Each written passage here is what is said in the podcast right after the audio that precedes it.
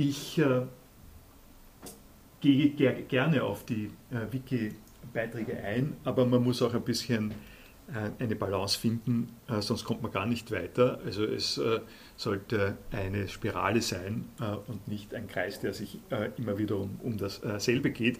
Deswegen werde ich eher kurz eingehen und werde dann eben auch unter Überspringung von Sachen, die wir immer schon mal erwähnt haben, also zum Beispiel den Freiraum, auf das komme ich jetzt nicht mehr weiter zu sprechen, ähm, auf die Schillerschen äh, Überlegungen äh, zum äh, Spiel äh, eingehen und äh, sie in Beziehung setzen äh, zu dem, was wir bisher gesagt haben.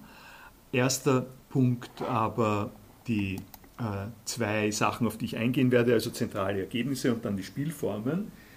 Bei den zentralen Ergebnissen wiederum ist es so, dass die eingehen äh, auf äh, diesen einen Eintrag, den ich Ihnen äh, jetzt hier nochmal in Erinnerung rufe, ähm, die, worum es denn ginge in einer Erziehung, in einer Bildung, die von Staat finanziert und motiviert wird, zentrale Erkenntnisse und Ergebnisse von einigen Jahrtausenden menschlichen Strebens und nach Wissen zu bündeln, zu systematisieren und zu vermitteln.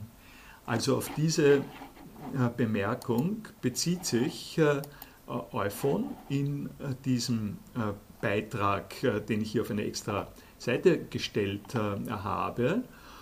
Und er macht etwas, was mir ausgesprochen gelegen kommt, nämlich einen Entwurf äh, über diese Art von Komprimierung, von äh, Bündelung, äh, die sich auch anwenden lässt in einem mir eben sehr willkommenen Sinn auf das, was, was wir hier in der Arbeit mit dem, mit dem Wiki machen. Die erste Idee diesbezüglich ist, dass Bündel, Bündeln, Bündelung eine äh, Systematisierung und auch, äh, wenn man es äh, IT-mäßig nimmt, äh, eine äh, verlustbehaftete Komprimierung äh, bedeutet. Das ist, finde ich, ein, ein wirklich weiterführender Hinweis äh, über das, äh, was im Bildungssystem stattfindet äh, und womit wir konfrontiert sind. Sie kennen alle die, den Kulturfahrplan, nicht? die Zahlen, Daten, Fakten, die man äh, wissen muss, äh, die man äh, gelernt äh, hat, äh, ähm, äh, früher mal vielleicht sogar auswendig gelernt hat, die man geprüft worden ist, im Sinne von, wenn wir diese zentralen Kenntnisse, Werte, Daten haben, dann kann man mitreden, dann ist man ein Teil der gebildeten Gesellschaft. und die ähm, ganze Debatte, äh, in die ich ja äh, ohne allzu viel davon Ihnen vorzutragen einsteige, äh, ist ja die im Bildungswesen, im, äh, also im äh, sekundären Bildungsbereich und auch, im, und auch sozusagen in den Human- und Geisteswissenschaften, im tertiären Bildungsbereich, dass es einen Backlash gegeben hat gegen die ehemalige ähm, äh, sagen wir mal, äh, Vorstellung und Vorschrift äh, eines, äh, einer höheren Schulbildung, äh, die zum Beispiel mit äh, eingeschlossen hat, ich sage das noch aus meiner ähm, Jugenderinnerung, wenn Sie schon Griechisch machen, dann sollen Sie auch den Anfang der äh, äh, Ilias auswendig lernen auf Griechisch. Äh, äh das äh, Auswendiglernen äh, der Ilias in der griechischen Originalfassung ist ein ziemliches Training, was also ähm, ein, ein brutales oder Brutum, Factum Brutum ist, ist eine Bündelung. Es ist ganz einfach ein, ein schöner Fall von, von Bündelung, der zum Beispiel damit eintritt, dass Sie sagen, okay, die ganze Ilias auswendig, das werden wir, werden wir nicht schaffen. Wir können noch nicht einmal das auswendig lernen, was wir alles in der Schule lesen werden, aber wir können hier einmal einen, ein Zeichen setzen, eine Art von Komprimierung machen, sodass man weiß, worum es geht, dass man da was zum Anhalten hat und dass etwas, was einen ähm, be beschäftigt und was einem bereitsteht für die weitere Periode. Also einen Gegenzug gegen diese Art von Bündelung selbstverständlich vorausgesetzter Gegebenheiten, Kenntnis, Wissensinhalte und äh, in diese Richtung äh, gehen dann andere pädagogische Ansätze, die eine äh, Orientierung äh, am äh, Selberlernen, am Verlauf, an äh, ein bedeutendes Schlagwort in dem Zusammenhang ist Kompetenzen und nicht Wissensinhalte. Ähm, bedeutet, wo, wo man also sagt, wir wollen den Leuten Fähigkeiten zu reagieren auf äh, neue Situationen, auf äh, Fragen, auf äh, Konstellationen, die wir nicht vorhersehen können. Das wollen wir den Leuten beibringen, also die Fähigkeit zu reagieren und nicht bestimmte ähm, standardisierte Inhalte, um es polemisch, in dem polemischen Wort zu sagen, eintrichtern, sowas in der Art und Weise. Also gegen die, gegen die äh, polemisch so gesagte Trichterpädagogik. Und ein Gegensatz gegen diese äh, Tendenz, äh, die verschiedene auch durchaus unerwünschte Folgewirkungen hat, ist es nun wiederum zu sagen, wir wollen bündeln. Warum wollen wir bündeln? Damit die Leute nicht Lebenszeit verlieren, erinnern sich. Das ist die Argumentation. Und der Beitrag von iPhone ist jetzt insofern sehr ähm, also weiterführend, äh, als er darauf äh, aufmerksam äh, macht, dass die Prozesse, also wenn wir von Fähigkeiten hier, hier schon reden, dass, dass in der verlustbehafteten Komprimierung dieser Bündelung die Prozesse ähm, verloren gehen, die wir auch mitdenken müssen, ähm, um uns vorstellen zu können und um realisieren zu können, dass das irgendwas bedeutet. Äh, also etwas bedeutet zusätzlich zu dem, äh, was man memorieren kann. Äh, man braucht auch einen Erfahrungsweg, einen eigenen Weg, der es einem möglich macht, Neugierde zu entwickeln und äh, mit Trial and Error auszukundschaften, warum das eigentlich sich auszahlt, äh, was wir äh, an dieser Stelle vorgesetzt bekommen. Das Schlagwort ist, äh, dass wenn das nicht vorhanden ist, äh, äh, sich eine gewisse Langeweile breit macht, also eine Langeweile, die daher kommt, dass einen das nicht äh, bewegt äh, und dass man nicht weiß, warum man es tun soll. Nun ist natürlich, das muss man an der Stelle auch klar sehen, die Versuche, ist es so, dass die Versuche, Aufmerksamkeit zu erzeugen und die Leute zu reizen, durchaus ein riskantes äh, Unternehmen äh, sind. Man kann äh, mit äh, Zauberkunststücken, äh, sagen wir es mal so, und mit äh, zeitgebundenen Zuckerln kann man Aufmerksamkeit erzeugen, die aber eher ein schnell verflackerndes Feuer ist, die, die sich sozusagen ähm, nicht äh, äh, wirklich bis dorthin bewegt, äh, wie nicht, dort, nicht dorthin bewegt, wo die Aufmerksamkeit eigentlich hingelenkt werden soll.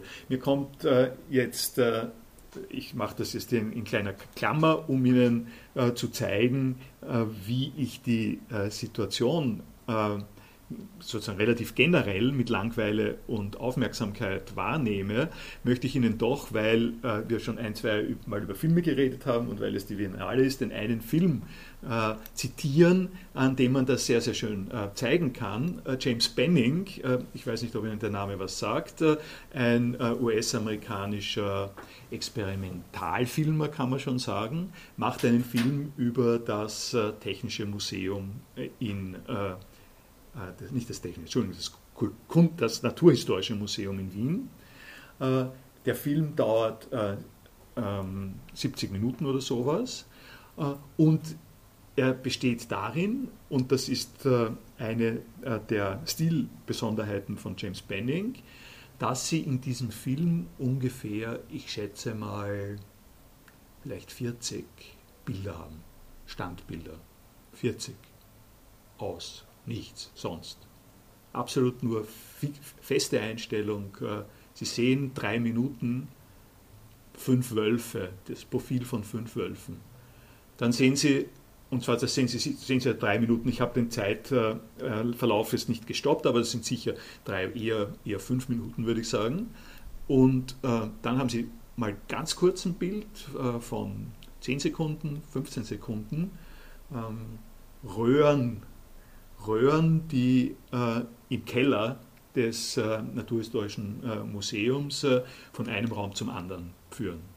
Dann äh, sehen Sie wiederum drei Minuten lang äh, eine Gesteinsformation, Turmalin, zusammen mit einem Zettel, wo drauf steht Turmalin. Dann sehen Sie eine Wendeltreppe, dann sehen Sie eine äh, Einstellung, äh, wo Esel und Pferde der Reihe nach aufgestellt sind. Jedes äh, Pferd mit einem Zettel äh, um den Hals, äh, was für ein Pferd äh, es gerade ist, auf Lateinisch. Und die vorderen Zettel schwanken leise im Wind der Ventilation, die an dieser Stelle gegeben ist. Sie, se Sie, sehen das, Sie setzen sich hin, äh, Sie warten die ersten Viertelstunden, 20 Minuten, dann beginnt, das dann beginnt die Abwanderung, äh, äh, klarerweise. Ja? Äh, die Leute erheben sich äh, äh, und verlassen den Raum, das Gartenbaukino in dem Zusammenhang, und nur die Härtesten halten durch. Ähm, das ist ein wunderschönes Beispiel äh, für die äh, Sache, äh, die ich jetzt gerade erzählt habe. Nämlich, sie haben eine, ähm, sie haben die Zumutung einer, ähm, einer Bündelung. Also es gibt, Sie könnten ja, wenn, Sie, Sie könnten sich ja auch vorstellen, dass jemand, der einen ähm, einen Bericht macht äh, über das Naturhistorische Museum, äh, diese eine Stunde damit äh, ausfüllt, dass er überall hingeht und noch ein paar Leute fragt äh, und er wirklich ein bisschen eine Action macht. Es gibt nebenbei äh, einen Film, der ganz ähnlich ist, von Frederick Wiseman. Wiseman, ein auch ebenfalls sehr, sehr bekannter, guter Dokumentarfilmer, der, äh, der eine Dokumentation über das British Museum, nein, über die National Gallery in London gemacht hat, der viel weniger radikal ist, äh, der, der also mehr auf dieses äh, Interessante äh, geht, mit Interviews, mit interessanten Szenen, mit, Ausschnitten von der Führung durch das durch die National Gallery, was den Vorteil hat, äh, äh, dass man im Kino sitzt und gleichzeitig die pädagogischen Ansätze der, Führerinnen und Führer mitkriegt. Das ist nur im, im, Seitensprung. Was der Benning an der Stelle macht, ist eine unglaubliche Bündelung. Und, und, und zwar quasi eine beinahe schmerzhafte ähm, Bündelung äh, die aber, äh, und da, da geht es in die andere Richtung, ähm, äh, da bricht das Ganze, die eine Aktivität fest aufruft und freisetzt, in den Zuseherinnen, die nun plötzlich sich mit Zeit versehen, vorfinden, um Gedanken darüber zu entwickeln, was da eigentlich vor sich geht, um was es sich eigentlich bei einem Museum handelt. So eine einfache Idee wie, aha, äh, ein naturhistorisches Museum ist eigentlich eine Institution, äh, in der kleine Vogelleichen äh, bis auf die Ewigkeit wartend aufbewahrt werden, weil sie es gibt, weil sie so schön äh, rot äh, sind und einen so schönen lateinischen Namen haben. Äh, das sind die äh, Objekte eines Museums. Dafür ist ein Museum da. Und wer bin ich jetzt? Ich bin jemand, der konfrontiert wird äh, äh, mit dieser musealen Charakteristik. nun allerdings in einem Medium, das kein Museum ist, also es beginnt etwas zu leben und in dem, was da äh, sozusagen ansatzweise zu leben beginnt, äh, inklusive dessen, dass man sich sagt, na, da muss ich mal hingehen. Äh, wenn ich dort hingehe, dann kann ich etwas ähm, äh, von dem weiterführen.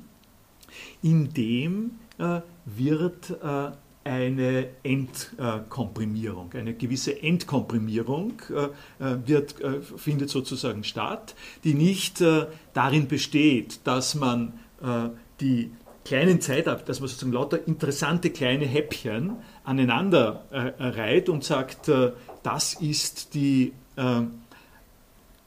dort vorfindliche Welt des Ausstellungsbetriebs, sondern eine Entkomprimierung, die einen auf die Spur führt, was eigentlich dazu geführt hat, dass alle diese, diese toten Tierleichen eine äh, gesellschaftliche Bedeutung haben.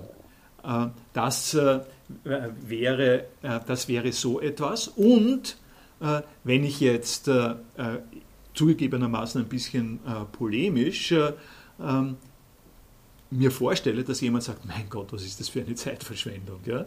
Ich meine, die, vier, die 40 äh, Ansichtskarten kann ich mir wirklich schnell anschauen. Äh, dann weiß ich ungefähr, was in dem Film äh, gezeigt wird. Äh, und dann, äh, dann habe ich sozusagen, dann kann ich mich meinen weiteren Vergnügungen ähm, widmen. Äh, dann ist das nicht die richtige Vorgangsweise, ähm, stelle ich mal so hin, weil die Zeit, die notwendig ist, äh, um das durchzukauen, aufzu, aufzugreifen, ohne dass es dir durchgekaut wird, ohne dass da jemand das vorkaut, äh, was man dazu alles sagen kann, äh, das ist eine Zeit, die notwendig ist dafür, dass diese komprimierten Bestände übergehen können in einen eigenen Verstehenszusammenhang.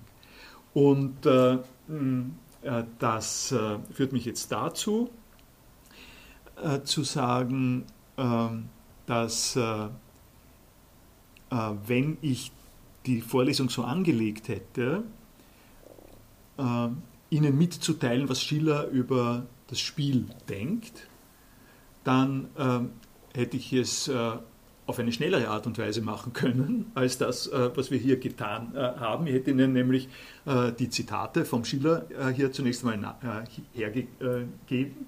Dann hätte ich ein bisschen was vorgelesen, dann hätte ich ein bisschen was erklärt und dann hätte ich gesagt, okay, ich hoffe, ihr könnt damit was anfangen. Ähm, und jetzt gehen wir zum nächsten, nämlich zu dem, was Fichte über das Spiel gesagt hat oder, oder Heusinger oder sonst äh, jemand. Das haben wir hier, hier nicht gemacht, sondern wir haben, wir haben sozusagen äh, eine, eine etwas andere äh, Vorgangsweise genommen. Ich hoffe, also ich habe, das äh, kündige ich jetzt sozusagen an, ich habe Ihnen jetzt äh, ähm, eine ganze Reihe von Schiller-Gedanken vorbereitet äh, über das Spiel und ich ähm, werde jetzt dann darüber reden aber es geht mir selbst so, und ich hoffe, es wird Ihnen auch so gehen, äh, dass mit dem, was der Schiller da sagt, etwas anzufangen, das ist ganz was anderes, nachdem wir uns die ganze Zeit äh, äh, genommen haben, hier auf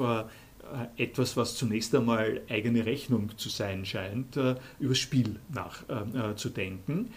und ich hoffe, dass das also die Rolle, die Überlegungen über das Spiel im Zusammenhang mit Erziehung, Bildung, Datenbanken haben können, deutlicher macht. So dabei will ich einmal, glaube ich, bleiben. Lassen wir das mal. Und ja, als zweites wollte ich über die äh, Zweckaus, da wollte ich nur darauf hinweisen, auf die, das machen wir vielleicht äh, nicht, äh, nicht so ausführlich, äh, dass äh, als eine Erinnerung äh, in einem Zusammenhang, den der Hannes Alkin be, sozusagen beigetra beigetragen hat, wollte ich Sie hauptsächlich an eine ähm, ein, eine besondere Wendung erinnern, die, uns, die sich für uns ergeben hat im äh, Verlaufe äh, der äh, Überlegungen, nämlich dass es eine spezielle Kategorie von Spielen gibt, in denen es darum geht, dass man etwas erlernt.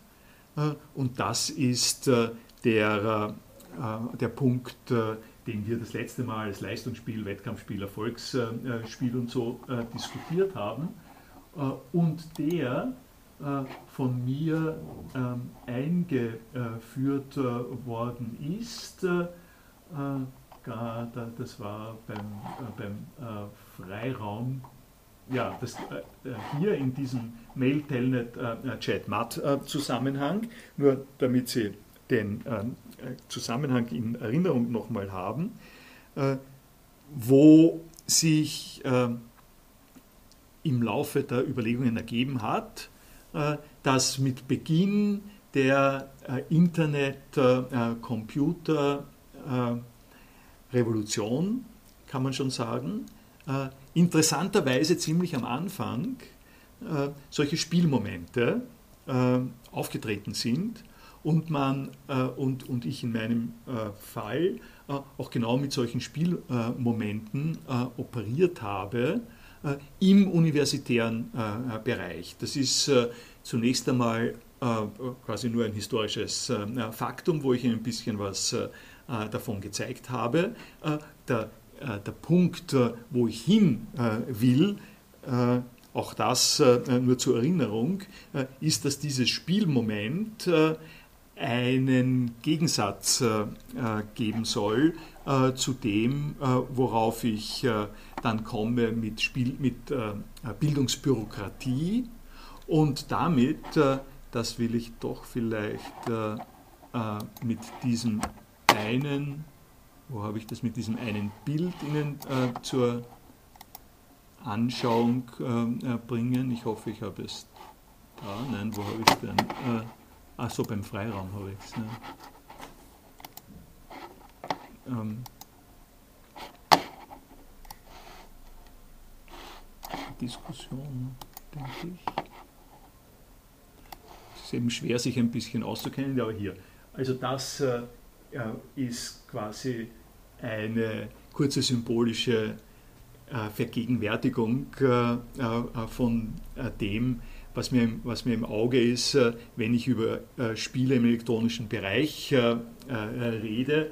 Auf der einen Seite diese Art von raffinierten, mehrschichtigen, aber leider komplett obsoleten Spiel und auf der anderen Seite an, eine an, an wichtigen Stellen ähnliche, komplett moderne, aber auch sehr, sehr anders funktionierende Spielumgebung, äh, die, äh, Sie werden das kennen, das ist äh, sozusagen ein Ausschnitt einer Facebook-Seite, den Sie haben, also die auf die Analogien und so weiter hinzuweisen, das erspare ich mir an dieser Stelle. Aber das soll jetzt schon die Retrospektiven einmal abdecken. Ich äh, möchte eben jetzt dann tatsächlich äh, zum äh, Schiller äh, gehen und den ähm, Rest der heutigen Sitzung hauptsächlich damit zubringen. Aber vorher wollen Sie vielleicht noch was bemerken.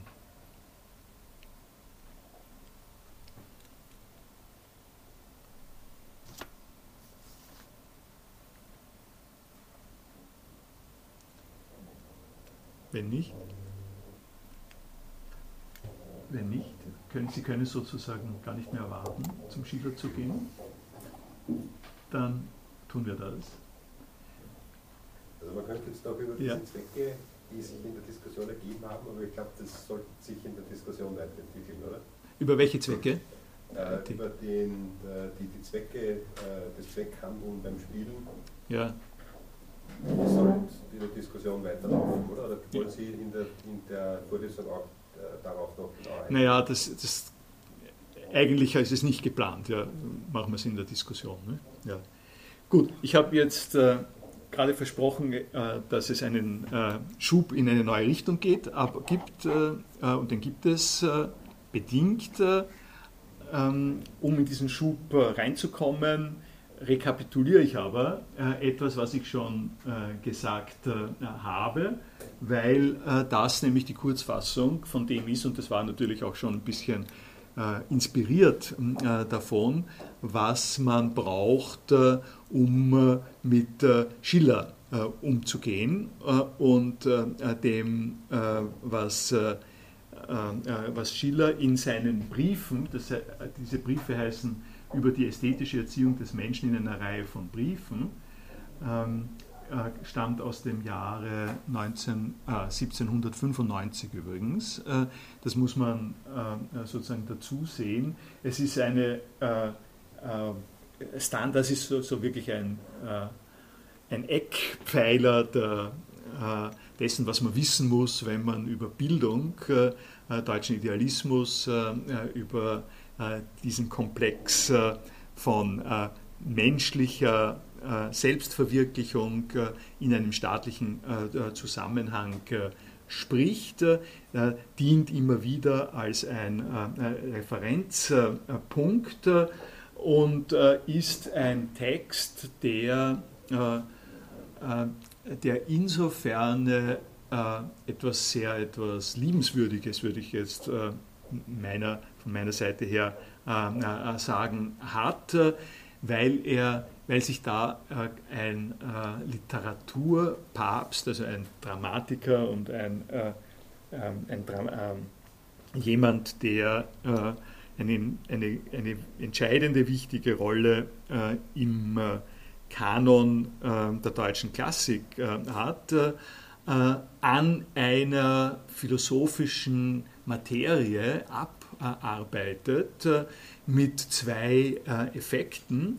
Der eine Effekt ist der, dass er ganz überraschende und äh, ich sage es jetzt auch unter Anführungszeichen ausgerissene, eine ganz ausgerissene Theorie und Darstellung vorlegt, die darauf hinausläuft, dass, dass quasi der große Knoten, wo alles zusammengeht, äh, im Zusammenhang mit der Menschwerdung, mit der, äh, mit der Selbstwerdung des Menschen ist der Spieltrieb. Das in seiner ganzen Überraschungskapazität muss man sich klar machen. Das ist etwas, was man ähm, sozusagen zitieren kann, was Sie vielleicht auch schon irgendwann gehört haben. Aber dass da jemand kommt und sagt, äh, rechts und links ähm, äh, von mir gibt es lauter, gibt's lauter wichtige Sachen, der Ernst des Lebens, äh, die, die, die, französische Revolution ähm, ist gerade mal sechs Jahre alt. Die französische Revolution steckt ganz bedeutsam dahinter ähm, auch hinter den Überlegungen, äh, die es hier gibt, die ich allerdings jetzt hier rausgeblendet habe. Äh, und dann sagt jemand, äh, um, äh, äh, um das äh, gleich in diesem einen Schlagwort Ihnen deutlich zu machen, der Mensch spielt nur, wo er in voller Bedeutung des Wortes Mensch ist und er ist nur da ganz Mensch, wo er spielt. Das ist doch eine äh, eine wirklich überraschende und interessante äh, Geschichte. Also das ist der Charakter der, der Liebenswürdigkeit. Und auf der anderen Seite ist es ein verdammt schwer zu verstehender Text, der nicht nur einerseits in einer Terminologie gefasst ist, die wir so nicht mehr haben, die, die ein bisschen schwer verständlich und über äh, sozusagen überaltet äh, zu sein scheint. Nicht nur das, äh, sondern auch einige sehr fragwürdige oder also an der Grenze des Unverständlichen und verwirrenden, verwirrten liegenden internen Eigenschaften hat. Da werden wir jetzt genau darauf eingehen. Und einer der Gründe, warum äh, mir das äh, sehr, sehr wichtig erscheint, äh, ist, äh, dass das, was hier im Spiel und Spiel ist immer im Zusammenhang mit Bildung zu sehen, was hier vom Schiller versucht wird, was er ähm, anzueigen versucht, das gibt ein Muster vor, das Nolens Wohlens, ich, äh, ich kann Ihnen äh, das in, in, weiterer Folge werde ich es Ihnen dann äh, zeigen aus dem äh, Bologna-Protestkontext, äh, dass äh, die studentischen Oppositionsbewegungen gegen die Bologna-Reform noch immer auch bestimmt. Ne? Und von daher ist das also ein ein Grundausrüstungsstück äh, in der äh, Bildungsdiskussion, äh, wie wir sie bis zum heutigen Tage haben. Und es lohnt sich zu sehen, also diesem Grundausrüstungsstück ein bisschen auf den Zahn zu fühlen. Ich habe jetzt nochmal dazu Erinnerung, Ihnen im Freiraumkapitel so als Zwischenresultat etwas äh, äh, gesagt über Features des Bildungsbegriffs, die man in jedem Fall mal festhalten sollte. Erinnern Sie sich, der Bildungsbegriff als ein äh, ein äh, Phänomen äh, der Organik, der Knospenbildung und auch der Persönlichkeitsbildung. Und ich habe Sie daran erinnert, dass es diese besondere sprachliche Kongruenz nur im Deutschen gibt und Education, das Education, alle diese Worte das nicht erfassen. Und ich habe Sie auch schon darauf aufmerksam gemacht, äh, dass sich äh, an dieser Stelle äh, eine interessante Parallelität ergibt, nämlich im Bereich, also in den zwei Strängen des organismischen und des charakterlichen Phänomenbereichs. Ein Organismus bildet sich, indem er als biologischer Prozess einem Naturzweck unterliegend, äh, für sich selber äh, zumindest ähm, äh, zwischenzeitlich selbstbezogen und stabil ist und im Zeitverlauf aufbauend auf den Bildungen, auf den, sprich nämlich den vorhergehenden Bildungen, eine Weiterbildung ähm, in den, auf den Weg bringt.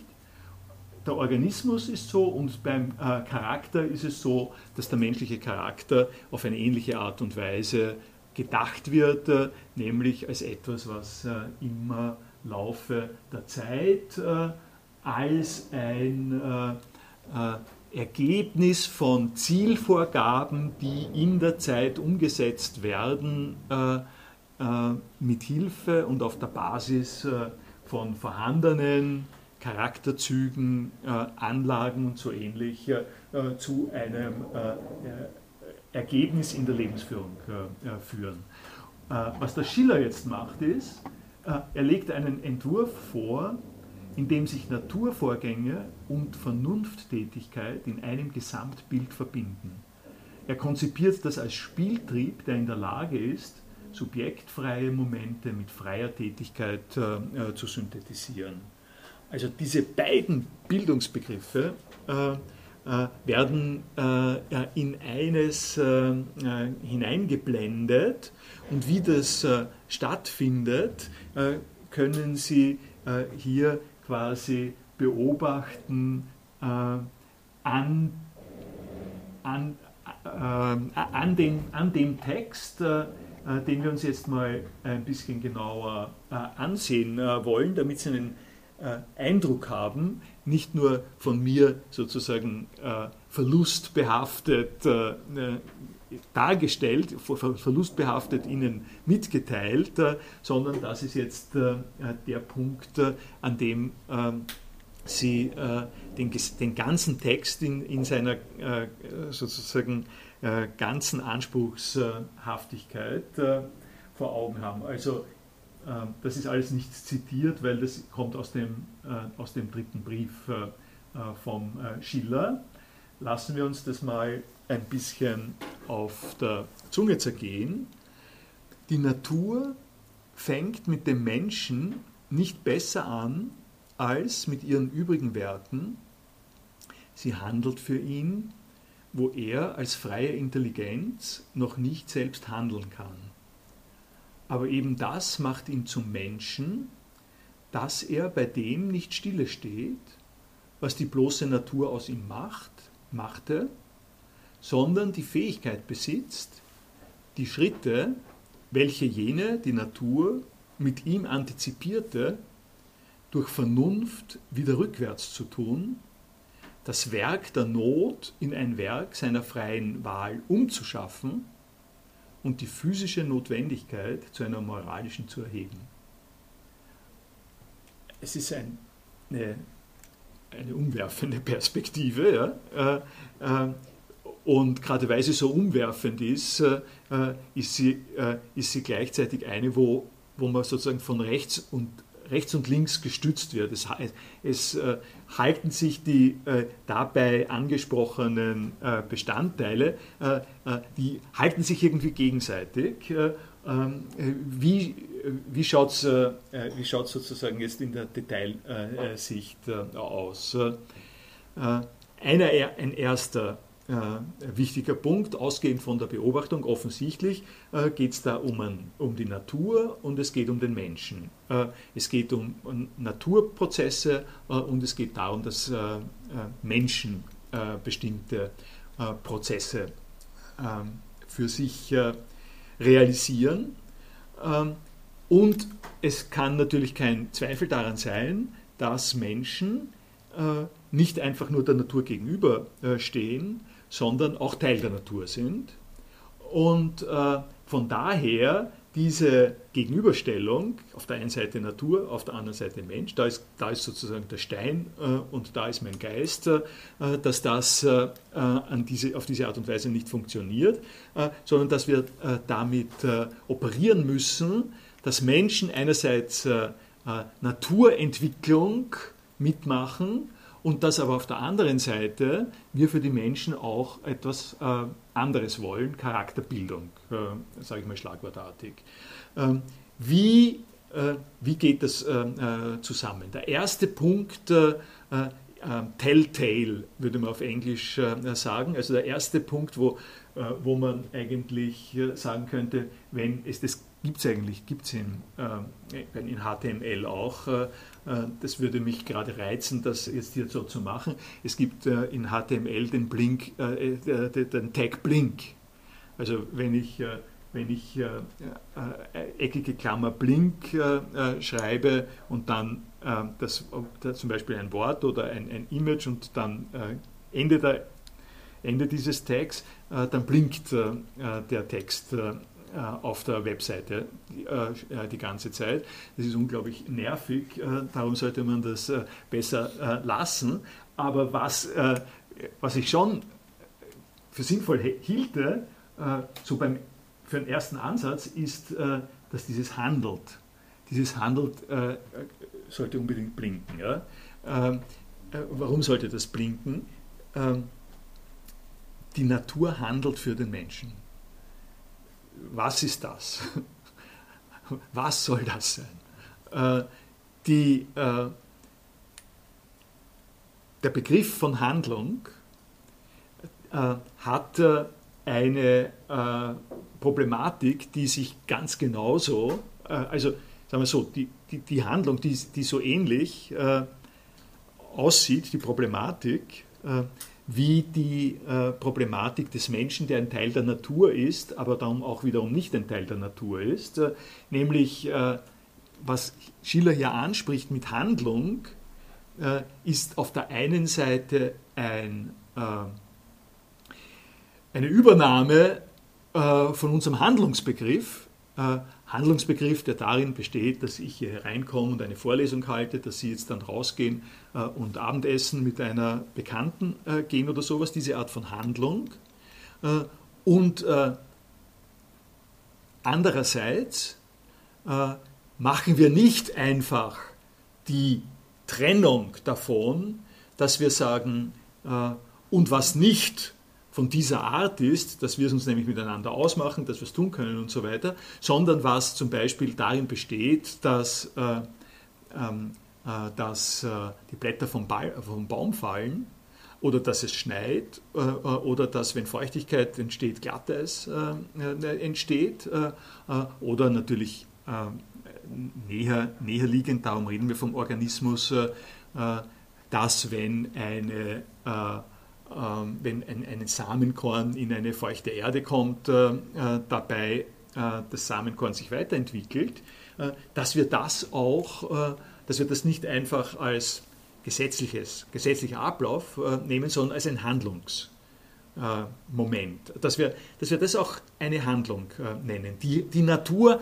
handelt und sie, und sie handelt an der Stelle, es ist kaum möglich, das äh, diese Assoziation zu unterlassen, äh, sozusagen so wie für Unmündige. Ja? Wir sind noch nicht äh, ganz Herr unserer eigenen Intelligenz. Wir sind noch, welch, wir sind noch Leute, für die man handeln muss. Also so wie die Eltern bei der Taufe handeln am Kind, äh, äh, indem sie sich äh, verpflichten, dass das Kind katholisch erzogen wird oder evangelisch erzogen wird. Eine Handlung antizipiert für die Träger von Tätigkeiten, die das noch nicht können und die und das wird es hier der Natur zugeschrieben.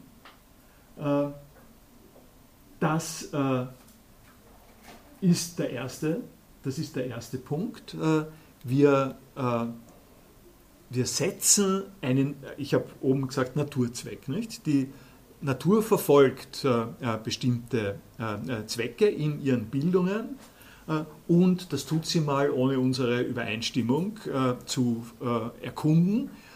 Das wäre auch ganz unmöglich, ne? weil ähm, äh, für ein äh, kleines äh, Baby mit ein paar Monaten und auch noch länger darüber hinaus ähm, ist es nicht angebracht, sich zu fragen, also das Baby zu fragen, ob es das auch will.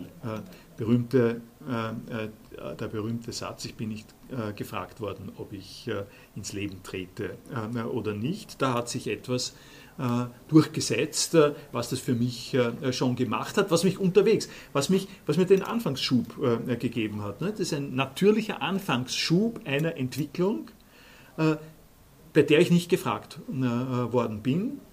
Und, und jetzt die, die Situation von jemandem, den man sich vorstellt, und das ist der zweite Satz, aber eben das macht ihn zum Menschen, dass er bei dem nicht stille stehe, was die bloße Natur aus ihm macht. Äh, das heißt, äh, irgendwann äh, in dieser kindlichen Entwicklung ähm, kommt die Frage, stellt sich, stellt sich die Frage, was soll das eigentlich? Warum, warum bin ich da und, und was ist es, was ich mitbekommen habe? Was will die Natur von mir? was, äh, was soll das werden, äh, in welche Richtung äh, ich mich äh, äh, da nicht bewege, sondern äh, ge, gepusht fühle. Und die äh, Idee des Menschen, äh, die an der Stelle äh, beim äh, Schiller eine Rolle spielt, äh, ist eben äh, jetzt die, so wie es hier sagt, es gibt einen Punkt, an dem der Mensch sich klar wird darüber, dass er die Fähigkeit besitzt, die Schritte, welche die Natur mit ihm antizipierte, durch Vernunft wieder rückwärts zu tun.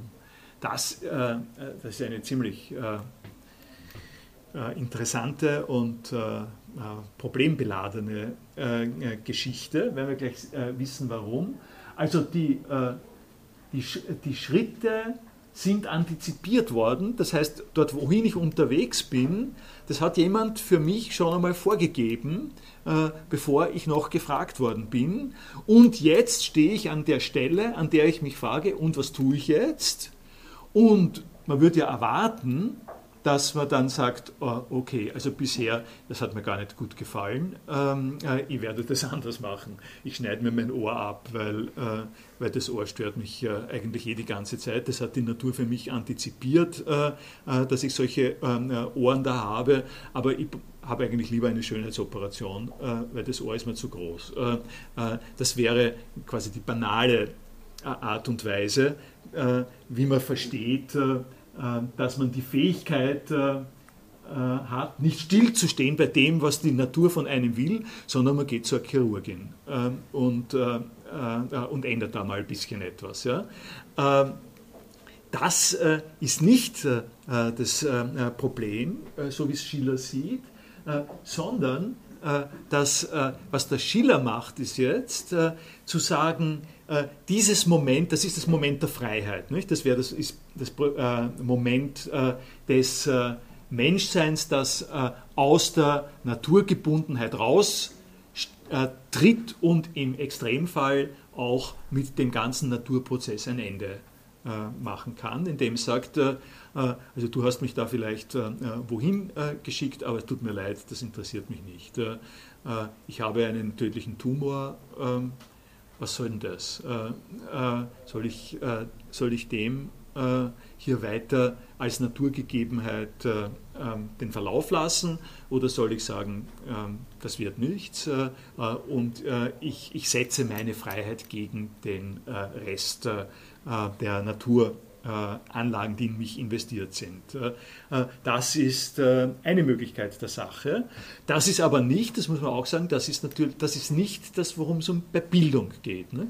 So wie es der Schiller hier darstellt, ist das Moment, um das es geht, das, dass wir rückholend einholen und im Nachhinein aneignen, uns selber äh, einverstanden erklären mit diesen Antizipationen der Natur und damit äh, die, äh, das Werk der Not, also die Notwendigkeit ist das, das was die Natur an der Stelle gemacht hat, äh, umzuschaffen in freier Wahl und die physische Notwendigkeit zu einer moralischen zu erheben. Äh, das heißt, äh, indem ich, mich, indem ich das unterschreibe, was die Natur da vorgegeben hat, äh, übernehme ich selbst die Verantwortung äh, dafür. Und indem ich die Verantwortung dafür übernehme, komme ich in ein Einverständnis, in eine Situation des Einklangs zwischen dem, was mir mein Körper und die Umgebung vorgibt äh, und dem, was ich selber sein und werden will. Das äh, ist äh, ähm, hier eine der, sozusagen Grund, die Grundfigur von dem, was, was Schiller in weiterer Folge da beschäftigt. Und das ist, erinnern sich vielleicht war wahrscheinlich die zweite Stunde, in der ich das gesagt habe, äh, natürlich auch der Knackpunkt, der problematische äh, Knackpunkt äh, einer solchen Bildungsauffassung ganz allgemein, in der es, in der davon ausgegangen wird, dass ein Naturzweck vorhanden ist, der als Naturzweck adoptiert und an, angeeignet, habe ich eben gesagt, werden kann von einem kulturellen Entwicklungsprozess. Und in der, in der Rede von, von Bildung steckt bis zum heutigen Tag so eine Voraussetzung drinnen, dass nämlich äh, wir, wenn wir von Bildung reden, wir nicht nur davon reden, was ich mir ab dem Zeitpunkt, ab dem ich äh, meine freien Entscheidungen treffen konnte, halt so überlegt und angeeignet habe, äh, sondern dass es einen Weg dazu, dazu gibt, äh, einen Weg dazu, in dieser Weise einen, ein, eine volle, eine gerundete, wenn Sie wollen, so eine abgerundete menschliche Existenz zu führen und dass der Weg, diese Rundheit zu erreichen, darin besteht, einverstanden zu sein mit dem, was mir vorgegeben ist. In dem speziellen Fall ist das hier die Natur, die Natur als Organik, wie ich es Ihnen gesagt habe, aber das überträgt sich auch äh, in äh, den äh, Bereich einer kulturellen Vorgabe. Also es muss nicht unbedingt die körperliche Kapazität sein, die ich, von vor, die ich sozusagen als Ausstattung mitbekommen habe, sondern zu dieser Ausstattung gehört auch das sozioökonomische Umfeld, äh, alles das, äh, was ich auf der äh, Ebene, auf der Dimension der, der menschlichen Geschichte habe und brauche, um selbst werden zu können. Also nicht umsonst habe ich vorhin diese Lerninhalte genannt, die eine ähm, Berücksichtigung verdienen. Gehen wir hier weiter der Mensch kommt zu sich aus seinem sinnlichen Schlummer, erkennt sich als Mensch, blickt, sich, blickt um sich her und findet sich in dem Staate. Das ist auch eine, das ist eine der wirklich schönen äh, Passagen, äh, der überraschenden und, äh, und schönen äh, äh, Passagen, äh, die natürlich eben auch recht, wie soll ich sagen, ist eine gewisse eine spontane, eine spontane Eingebung, die äh, ein bisschen idiosynkratisch, weil, weil es nicht, nicht echt dem entspricht, auf welche Art und Weise eine körperliche, also die Entwicklung, eine Persönlichkeitsentwicklung äh, in den ersten Lebensjahren stattfindet. Das ist sicherlich nicht so, äh, äh, dass ein, ein erster Erlebnisfaktor, wenn sich ein Kind das erste Mal bewusst ist, dass es was anders machen kann als das, was die Natur in ihn gesteckt hat, dass es sich da im Staate vorfindet. Nicht? Aber es ist deswegen hier ausgesprochen hilfreich und, äh, äh, und schön, äh, weil es äh, antizipiert äh, das Thema des Erziehungswesens. Äh, weil, die, weil, weil der Schiller an der Stelle andeutet und ein, klar, ein schönes Bewusstsein hat davon, dass die Prozesse, die zur Menschwerdung in dem genannten äh, Sinn führen, das sind Prozesse, die in einer organisierten Gesellschaft stattfinden. Und diese organisierte Gesellschaft äh, äh ist äh, etwas, was, äh, ähm, äh, was jetzt zusätzlich zu den Naturgegebenheiten auch die ähm, die, die, die Persönlichkeitsgegebenheit und die Persönlichkeitsentwicklung äh, bestimmt. Äh, und der Grund, warum wir über Bologna-Reform reden, äh, lässt sich an dieser Stelle hier auch ganz genauso verorten, nämlich dass der Staat eingreift in die Gestaltung des menschlichen Lebens in dem eben beschriebenen Zusammenhang. und das Ganze, das muss man auch dazu sehen, das gehört quasi zur deutschen Klassik dazu. Ich habe Ihnen gesagt, das ist 1795 geschrieben. Dieses Vorhandensein des Staates, wenn Sie in einem, wenn Sie sozusagen in einem ebenfalls zweideutigen Wort haben wollen, das gesellschaftliche Klima. Sie brauchen für die Naturentwicklung brauchen Sie ein Klima. Ohne ein gewisses Klima äh, werden sie nicht ähm, heranwachsen können. Sie brauchen auch ein gesellschaftliches Klima. Und in dem gesellschaftlichen Klima äh, spielt der Staat eine wichtige äh, Rolle. und in, diesem, und in diesem Klima befindet sich zu der Zeit, in der Schiller das spricht, äh, der Staat genau in der epochalen Diskussion darüber, was soll der Staat sein.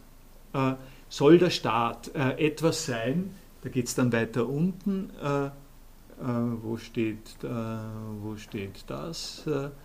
die, das hole ich jetzt ich da jetzt nicht richtig raus, der Staat, der ein Notstaat ist.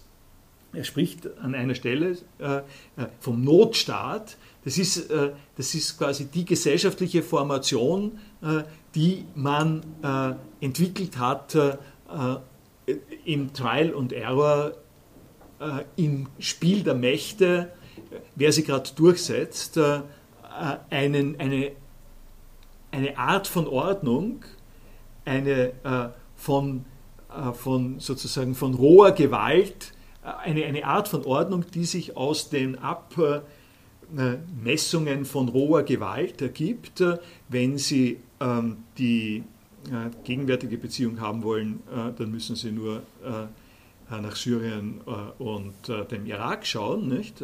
Staatenbildung auf der Basis von roher Gewalt.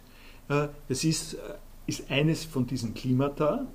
Ähm, die Staatenbildung auf die Schiller an der Stelle äh, eher eingeht, ist der Absolutismus, also äh, monarchische äh, Gewalt, weil es jemanden gibt, der einerseits also militärisch gewaltsame Mittel hat und andererseits sanktioniert ist durch Geschichte, durch äh, Mythos, durch Religion oder was immer. Äh, und dann äh, der zweite Punkt, äh, die französische Revolution, äh, die nun in dem Verlauf der Staatsentwicklung, der Gesellschaftsentwicklung der Punkt ist, der hat, die hat sich so dargestellt und ist auch so rezipiert worden im deutschen äh, Zusammenhang, wie das Aufwachen der Menschheit aus der Notdurft äh, des Staates in einen frei gewählten äh, Staat, in einen frei gewählten äh, Umstand mit einer Verfassung, mit einer vernunftdurchdrungenen äh, äh, Darstellung dessen, was die Prinzipien der Herrschaftsausübung äh, der Sozialorganisation äh, in einem ähm, ähm, von der Aufklärung äh, motivierten Staatswesen sind. Also ein, eine Opposition zwischen dem Staat nach Naturgesetzen und einer vernünftigen Zusammensetzung des Staates. Und jetzt gehen wir da weiter jetzt wiederum Schiller. Er verlässt also mit demselben Rechte, womit er Mensch ist, die Herrschaft einer blinden Notwendigkeit, wie er in so vielen anderen Stücken durch seine Freiheit von ihr scheidet, wie er, um ein Beispiel zu geben, den gemeinen Charakter, den das Bedürfnis der Geschlechtsliebe ausdrückte, durch Sittlichkeit auslöscht und in Schönheit veredelt. Das wollen wir mal in Klammer lassen hier. Äh, so holt der Mensch auf eine künstliche Weise in seiner Volljährigkeit seine Kindheit nach, bildet sich einen Naturzustand in der Idee, der ihm zwar durch keine Erfahrung gegeben, aber durch seine Vernunftbestimmung notwendig gesetzt ist. Machen wir dabei einen, äh, einen Bruch, äh, machen wir eine kleine Unter Unterbrechung. Er, der Mensch bildet sich einen Naturzustand in der Idee. Äh, das heißt, äh, äh, es gibt was, was für den Menschen natürlich ist, so wie die Entwicklung eines natürlichen Organismus, nur dass es das nicht gibt, sondern dass sich der Mensch davon eine Idee macht, weil er ein vernünftiges Wesen ist und dann zu allem Überdruss, sage ich jetzt, diese selbstgebildete Idee äh, die ihm die wirkliche Erfahrung nicht gibt, aber die Vernunftbestimmung äh, äh, notwendig setzt, die setzt er als den Inhalt dessen, was die Natur für einen selber antizipiert hat. Das ist in der Komplik ich kann es nicht weniger kompliziert sagen als das, was ich jetzt gesagt habe. Das ist genau diese Kreisbewegung. Und das ist die Kreisbewegung, die wir noch immer haben, um das auch nochmal wieder zu sagen, wenn wir sagen, Menschen sind als Menschen dafür dazu bestimmt, äh, äh, sie einen Zweck im Leben zu haben, den sie, sich sel den sie vorfinden und sich selber geben können. Äh, und dieser Zweck äh, ist zum Beispiel die Ausbildung, äh, ähm, also Ausbildung ist an der Stelle nicht das, was ich meine, äh, die, dieser Zweck ist die, die Pflege und Weiterentwicklung äh, der äh, Fähigkeiten, äh, sich selbst zu finden in der Umgebung. Das ist die großartige Vision, wenn Sie wollen, auf der einen Seite äh, eines Bildungsbegriffs äh, und auf der anderen Seite äh, enthält es auch alle Probleme, die äh, man daran haben kann äh, und die sich ja überdeutlich äh, in der Formulierung zeigen, äh, dass er sagt, also Erfahrung äh, ist äh, es zwar nicht, die, es mich, die mich in die Lage versetzt, meine geistige Vollkommenheit als den Naturzustand, als den quasi Naturzustand zu setzen, auf den ich angelegt bin, damit ich mit, da, damit ich sozusagen diese, äh, diese ganzen Komponenten in ein Ganzes hineinbringe. Äh, da, da, kommt doch so ein gewisser Begriff von Kultur ins Spiel.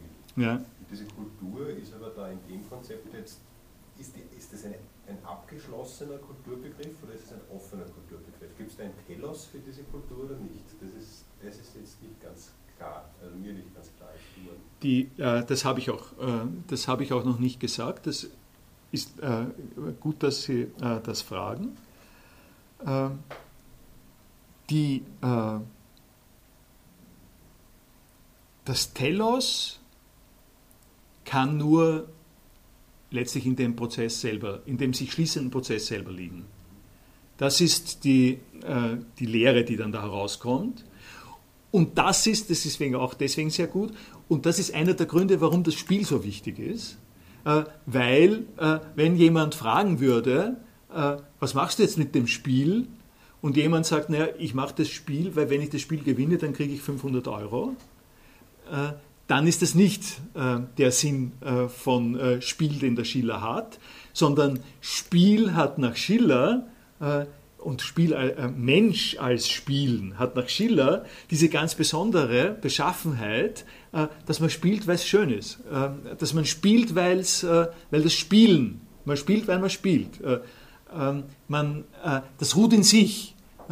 ich, fra ich frage nicht, wenn ich keine Ex, wenn ich wenn ich an der Stelle die Externer weglasse, sondern mich auf das konzentriere, was im Spiel passiert, dann äh, bemerke, bemerke, ich, dass ich, äh, äh, dass ich spiele und das reicht schon.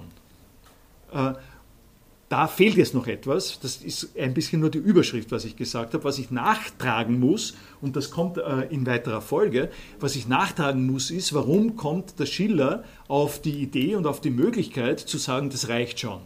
Äh, was, was passt denn da alles zusammen? Also ich spiele und es reicht schon, ist, äh, äh, ist insofern eine sehr abgekürzte Formulierung, weil ich ja wissen möchte, ähm, welche welche offenen Fragen ich beantworten will, damit, dass ich sage, das muss mich gar nicht mehr fragen, es reicht schon das, was ich habe. Und ich sage es ich sag's kurz abgekürzt, wir kommen dann weiter unten eh noch dazu, was beim Spiel in der Schillerschen Konzeption reicht, ist, dass sich der Zwang der Sachen und, die, und der Zwang des, äh, der Willensentscheidung auf eine wunderschöne Art und Weise zusammen ausgehen.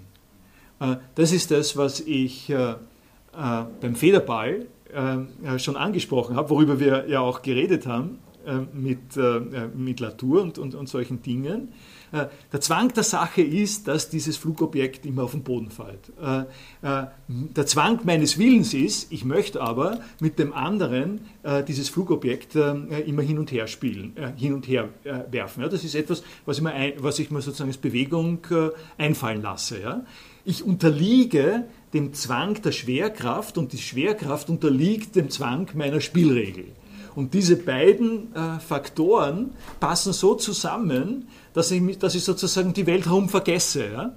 Ich vergesse, äh, ich laufe ich lauf dem Ball nach, äh, weil ich sehe, er fällt runter, den kann, ich nicht beeinflussen. Äh, ich kann nicht beeinflussen, dass er runterfällt, aber ich kann äh, meine, äh, mein, mein Mitspielen darin realisieren, dass ich sage, nein, du fällst es nicht runter. Und äh, es gelingt mir, ihn am Runterfallen zu hindern, genauso wie es ihm gelingt, äh, mich äh, ständig dazu zu zwingen, ihn am Runterfallen zu hindern. Ne? Äh, und damit, das können Sie mit dem Flipper auch machen, ne? Ähm, in dieser, und das Interessante ist eben, und das ist irgendwie das Großartige von dem, was der, was der Schiller da quasi verfolgt, ja, wenn Sie diese Beschreibung so nehmen, wie ich es Ihnen jetzt gesagt habe, dann ist es nicht so, dass da Defizit bleibt. Ja? Ich habe es jetzt so gesagt, wie, äh, also äh, ich, äh, ähm, ich spiele mit diesem Gegenstand, der der Schwerkraft unterliegt und, und immer äh, und letztlich scheitere ich immer, weil irgendwann fällt der immer, äh, immer runter. Ich kann, ich kann nicht ewig äh, dazu beitragen, äh, äh, dass der da in der Luft bleibt. Und darum, äh, und darum hat jedes Federballspiel eine Kapitulation vor der Schwerkraft. Ne? Und das ist gerade nicht. Das ist gerade nicht der Fall. Und warum, warum nicht? Weil die Beschreibung kapituliert vor der Schwerkraft absieht davon, dass dass in dem Spiel die Schwerkraft äh, eine andere Rolle spielt. Ähm, die, spielt die spielt einfach äh, äh die, die Rolle dieses, äh, äh die, dieses verschränkten, äh, und wie es der Schiller sagt, Form und, Form und Inhalt zusammen ähm, zu realisieren.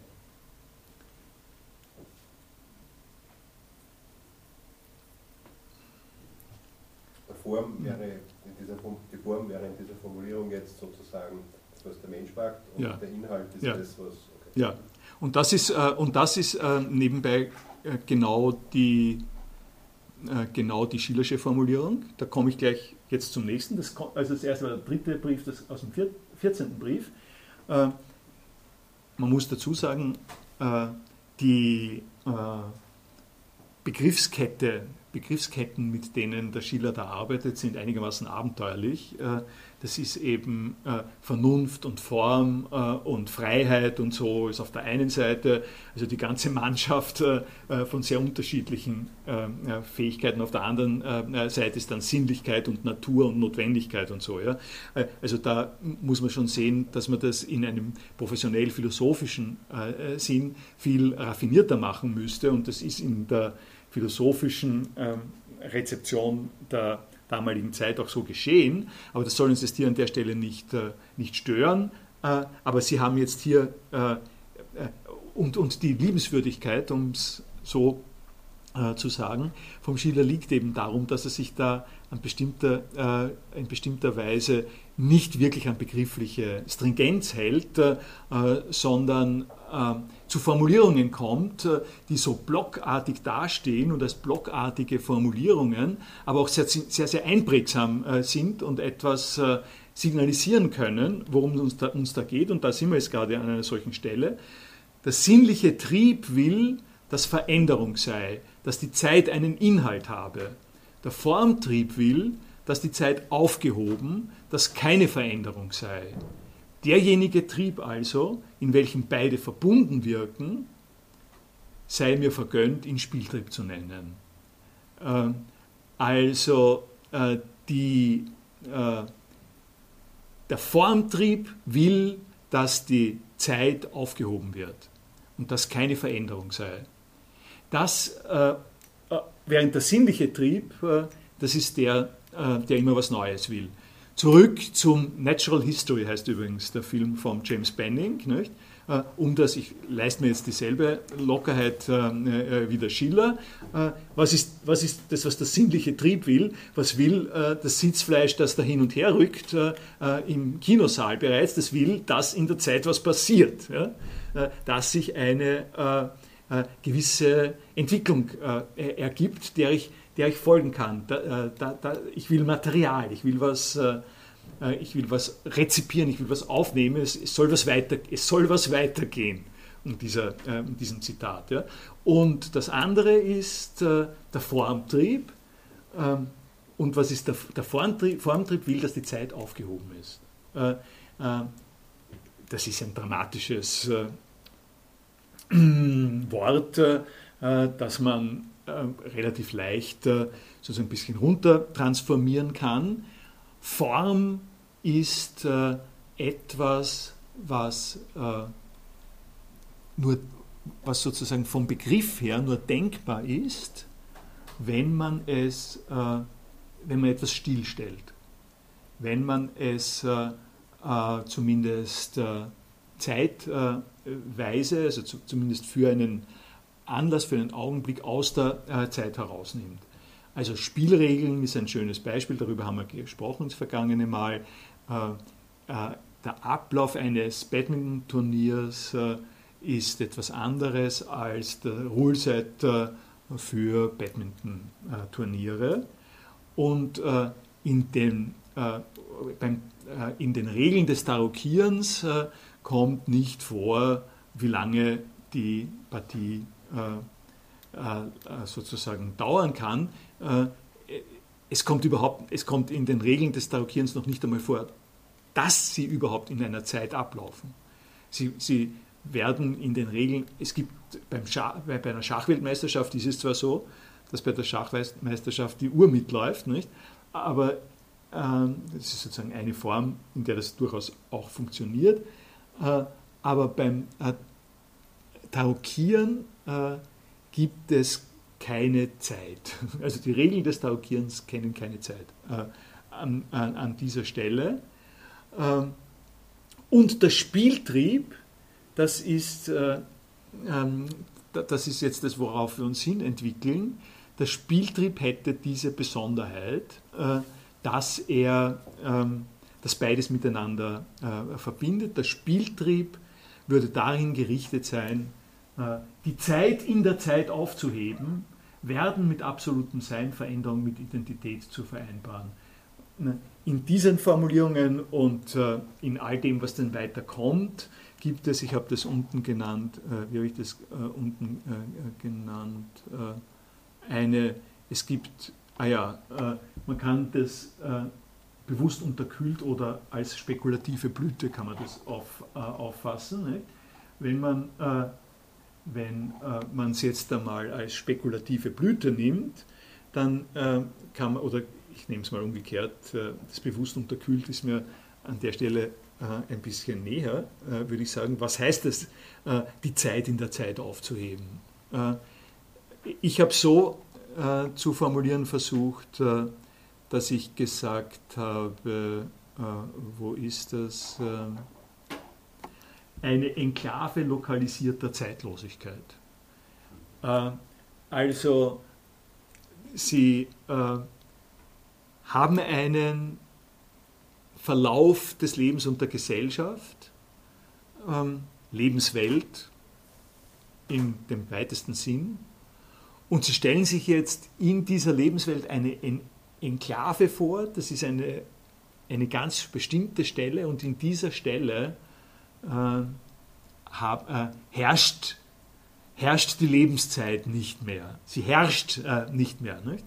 Sie könnten äh, an einer Stelle sage ich das äh, auch äh, daran denken, äh, dass, es, dass es so etwas ist wie Erleuchtung. Ja? Also das Phänomen einer mystischen Erleuchtung oder das, einer, eines selbstvergessenen Fasziniertseins von etwas, das hätte einen ähnlichen äh, Charakter, äh, wenn es nur um die ähm, lokalisierte Zeitlosigkeit gibt, geht.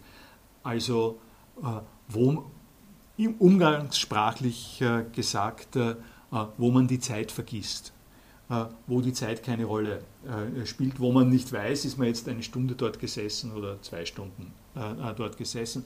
Die Zeit war plötzlich verschwunden innerhalb der Zeit. so, so etwas wäre das. was ist jetzt los? Ähm, sowas ähm, äh, äh, wäre das, äh, die Zeit in der Zeit aufzuheben, von der Art, äh, eine Art Entrückung habe ich da geschrieben. Ne? Aber es kommt im Zusammenhang mit dem Spiel noch was anderes dazu. Äh, diese Art von Enklave und Entrückung wird nicht äh, so beschrieben, zum Beispiel, dass äh, dass das irdische, menschliche Fähigkeitsspektrum verschwindet, dass man voll ist von was anderem oder so, sondern wir, es wird beschrieben mit Hilfe der Kategorien von Form und Inhalt, äh, die ich Ihnen gerade gesagt habe. Also die, äh, die Form und der Inhalt fusionieren sich auf eine bestimmte Art und Weise, sodass es als Ergebnis ein Blankout der Zeit gibt. Ja? ja? Ich weiß nicht, ob das in der ästhetischen Erziehung des Menschen vorkommt, aber an einer gewissen Stelle, das Spiel betrifft, da spricht der Schiller von einem künstlichen Licht. Künstlichen? Das, das, das künstliche Licht. Mhm. Und das wäre mit ihm in Verbindung zu bringen. Also es ist ein Licht wie die Sonne, aber die Sonne kommt nicht hin. Ja. Sozusagen. Also es ist quasi wie die Natur, aber es ist nicht natürlich. Das wäre sozusagen, äh, äh ist dieses künstliche Licht sozusagen eine, eine künstliche Erleuchtung sozusagen, wie Sie es vorher gemeint haben, könnte man das so sehen? Es, ja, ich glaube schon, es gibt sogar, es gibt da sogar irgendwo eine Stelle. Äh, also es ist keine Erleuchtung von einer, was weiß ich, irgendeiner Gottheit, die jetzt in der Natur zu finden wäre, sondern es ist eine, eine künstliche Erleuchtung sozusagen. Das ich suche da jetzt nicht herum, aber äh, das, klingt, äh, das klingt ziemlich passend eine, äh, eine Art, äh, das zu verbinden mit dem, was ich gesagt habe, ist äh, eben zu sagen, wenn ich retroaktiv mir äh, die mir eine Idee mache darüber, wohin die Welt geht und äh, mich als Erwachsener dorthin stelle, wo ich als Kind schon gewesen bin äh, und jetzt weiß und nicht nur weiß, sondern quasi die Sache so konstruiere, äh, dass ich seit ich Kind bin unterwegs bin zu diesem Ziel, dann ist es ein künstliches Licht.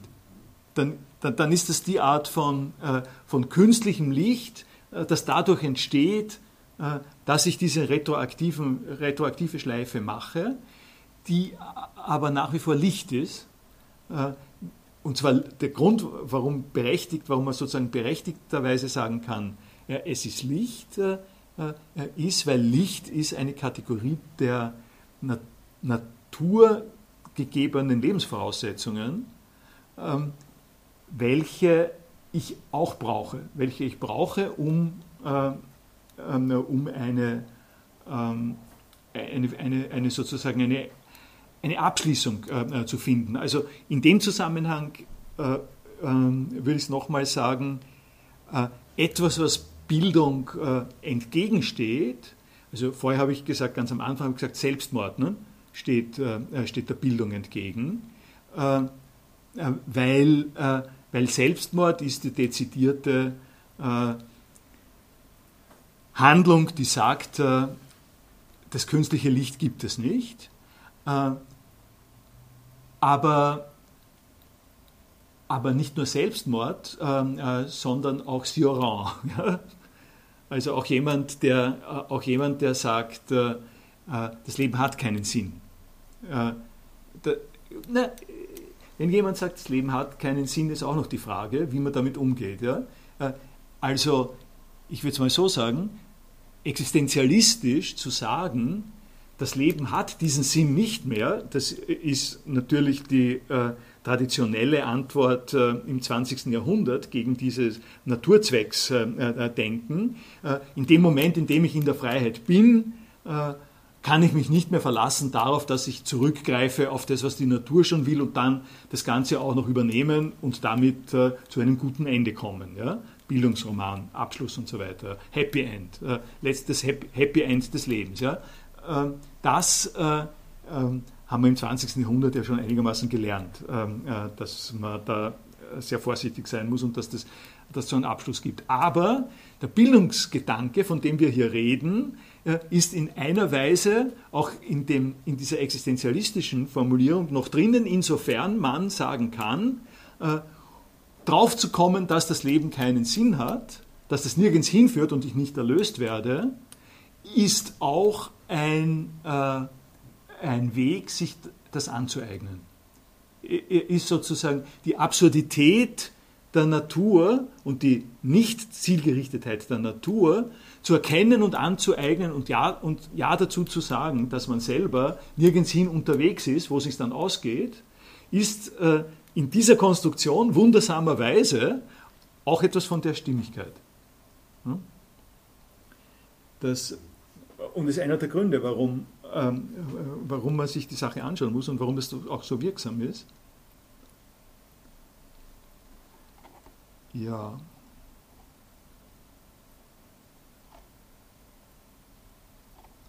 Glaube, ich glaube, das passt so in etwa. Wollen Sie noch?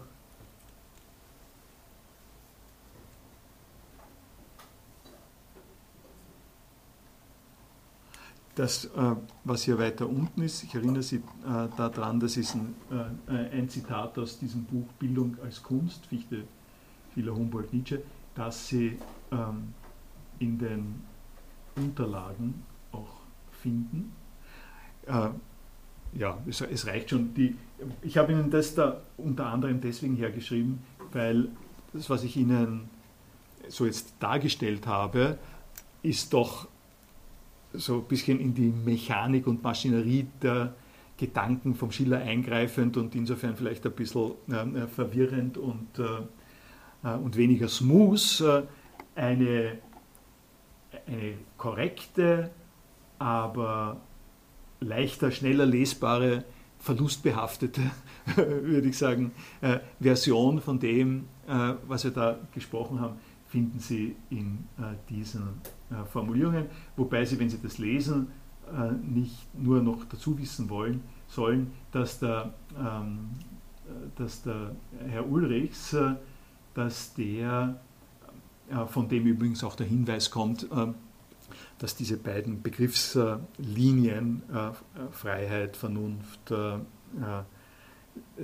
Endzweck und Notwendigkeit, Sinnlichkeit und so dass, dass die beim äh, Schiller äh, nicht besonders durchgearbeitet sind, äh, der verwendet, um das Ganze begrifflich schärfer zu machen, die beiden Begriffe Subjekt und Person, was äh, äh, darauf hinausläuft, äh, dass er sagt, Subjekt sind, der Mensch als Subjekt ist gesehen aufgrund der Kapazität, äh, freie Entscheidungen äh, fällen zu können und sich selber hinzusetzen und durchzusetzen gegen die Umstände. Und Person äh, ist die Eingebundenheit in den Staat in die Geschichte äh, und in das, was man sich nicht selber gewählt hat. Äh, und unter diesen Voraussetzungen, wenn Sie diese beiden Bedeutungen mit haben, dann macht das, äh, was da gesprochen äh, worden ist, äh, sozusagen einfach einen Sinn. Und das eine, was ich äh, sagen will, diese schlechthin metaphysische Leistung vollbringt, vollbringt aber für Schiller allein die Kunst bzw. die ethische Bildung. Und dann geht das Zitat weiter und was dann weiter steht, ist es nämlich, dass er Schiller zitiert und er zitiert genau das hier. Das habe ich einfach darauf gesetzt von unten. Der Mensch spielt nur, wo er voller Bedeutung des Wortes Mensch ist und umgekehrt. Danke Ihnen.